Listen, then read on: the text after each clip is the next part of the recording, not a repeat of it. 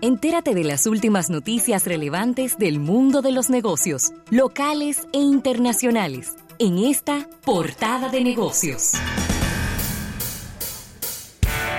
Bueno, y esta portada de negocios llega a ustedes gracias a Banco Activo. Dinos qué necesitas. Estamos para servirte en Banco Activo y a VisaNet le da más a tu negocio. Y mira, Rafael, la República Dominicana estará presente en 12 ferias en lo que resta del año. Te, estoy hablando de 12 ferias internacionales para promover el turismo. No, no son ferias de, de inmuebles, no son ferias de, de finanzas, no, ferias de turismo. La próxima cita será en ABAF 2019, una feria que se celebrará en el Expo Center Norte en Brasil del 25 al 27 de septiembre.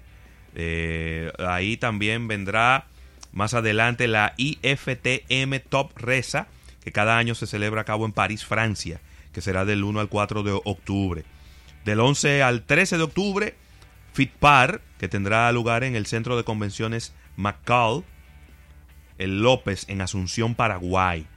Y así sucesivamente, Marruecos, hay una feria IGTM del 14 al 17 de octubre. Después está la TTG Travel Experience en Italia del 9 al 11 de octubre. Y Mex América, que será del 10 al 12 de septiembre en Las Vegas. ¿Y qué me gusta de esto? Que no se está bajando la guardia con el tema del turismo. Así mismo. Estamos yendo a lugares que no son lugares tradicionales de nuestro turismo, eh, pero también yéndonos a sitios en donde es nuestra fortaleza, y, hay que hacerlo, porque hemos estado mirando las estadísticas de los primeros seis meses del año y si bien es cierto que no ha bajado la afluencia de turistas desde los Estados Unidos, que era lo que quizás más se temía, y, claro, obviamente tendremos que esperar los números de julio eh, para ver si ha habido algún impacto. El gran impacto que hemos tenido, y quizá no tiene mucho que ver con todo este tema que hemos estado sufriendo en los últimos meses ha sido de Europa.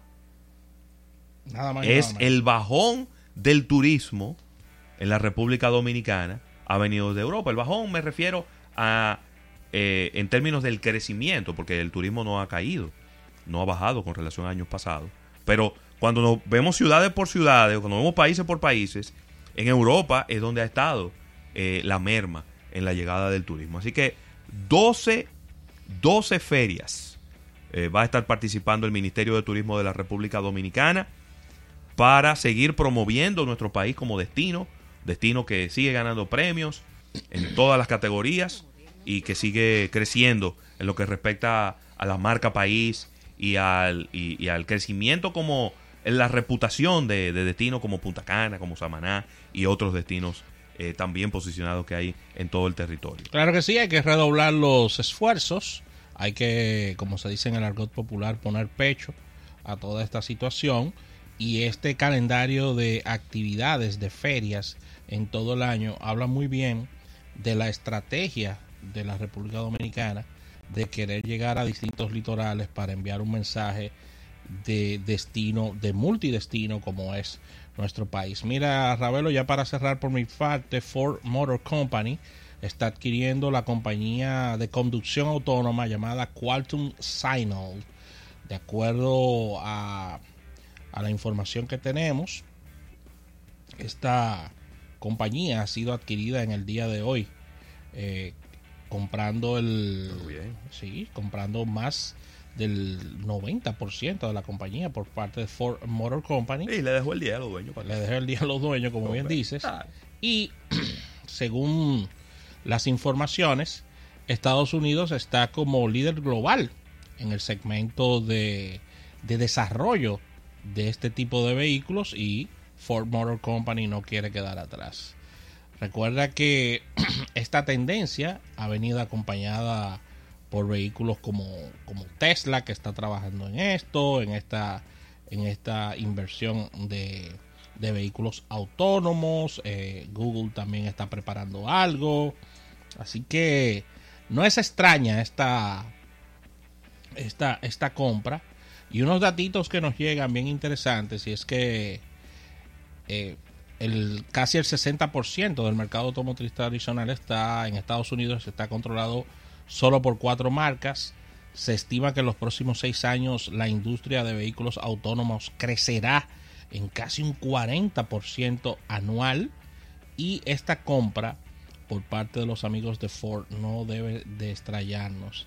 No tenemos ahora mismo el monto de la, de la compra. Y tendrán que decirlo. Lo, lo dirán en, en, los próximos días, ya que ellos, si bien es cierto que Ford es una empresa pública, ellos están comprando una empresa privada porque es un emprendimiento, pero Ford tendrá que rendir los números de adquisición de esta pequeña empresa de conducción autónoma que está adquiriendo en el día de hoy, llamando, llamada Quantum Assignal Y mira, este debe ser una de las noticias más extrañas que yo he leído en un buen tiempo.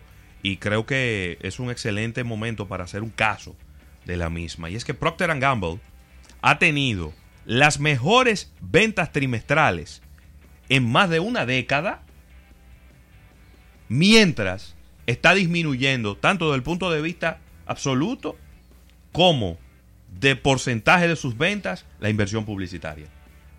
Es decir, mientras menos está invirtiendo Procter en publicidad, está logrando las mejores ventas trimestrales en más de 10 años. Es una señal rarísima porque Pero Procter, rarísima. Procter es el, eh, fue, fue durante una década el anunciante más importante del mundo con la mayor cantidad de presupuesto en todo el planeta Tierra y, y este cambio ellos han vendido ellos se han mantenido vendiendo eh, pedazos por llamarlo de alguna Sí, forma de, claro. su, de su negocio y haciendo un, un consorcio un poco más pequeño Pero imagínate tú, si están vendiendo parte de la compañía y tiene, han tenido un crecimiento en las ventas orgánicas de un 7%, más que lo que creció Unilever, que solo creció un 3.5%, y más de lo que creció Kimberly Clark, que creció un 5%, y más de lo que creció Colgate Palmolive, que creció un 4%. Entonces, eso te habla de un reenfoque en términos de estratégicos que la empresa ha llevado a cabo, que le está dando completos muy buenos resultados. excelente Sí. así que Ravelo si no tienes otra información Aquí hay un saco de informaciones y, y una de ellas te va a encantar. Spotify anuncia que agregó 9 millones de usuarios pagos en los últimos tres meses. wow Recuérdense que Spotify hace tres meses anunciaba que ya había alcanzado los 100 millones de usuarios pagos o de usuarios premium. sí Spotify tiene dos, dos, dos maneras de usted disfrutar. Usted crea una cuenta de Spotify, una cuenta gratuita, donde usted puede oír música, pero tiene algunas restricciones y donde tiene que escuchar anuncios.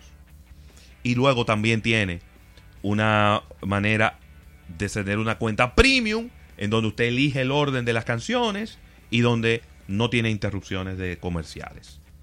Pues ahora la membresía total de Spotify creció de 217 millones a 232 millones wow en total. Pues ahora tenían 100 millones de usuarios premium, ahora tienen 108 millones de usuarios premium. Es decir, que va muy, muy bien. Ellos lanzaron un Spotify Lite, que es eh, diseñado para países donde la data eh, es un poco costosa. En la República Dominicana fue uno de esos países donde se lanzó el Spotify Lite. Y eh, ahí está. Ellos se habían puesto como meta alcanzar los 110 millones de usuarios premium. Lamentablemente no alcanzaron la, la cifra. Pero siento yo que tienen muy buenos resultados. Mira, 1.800 millones de dólares en ingresos. ¿Eh?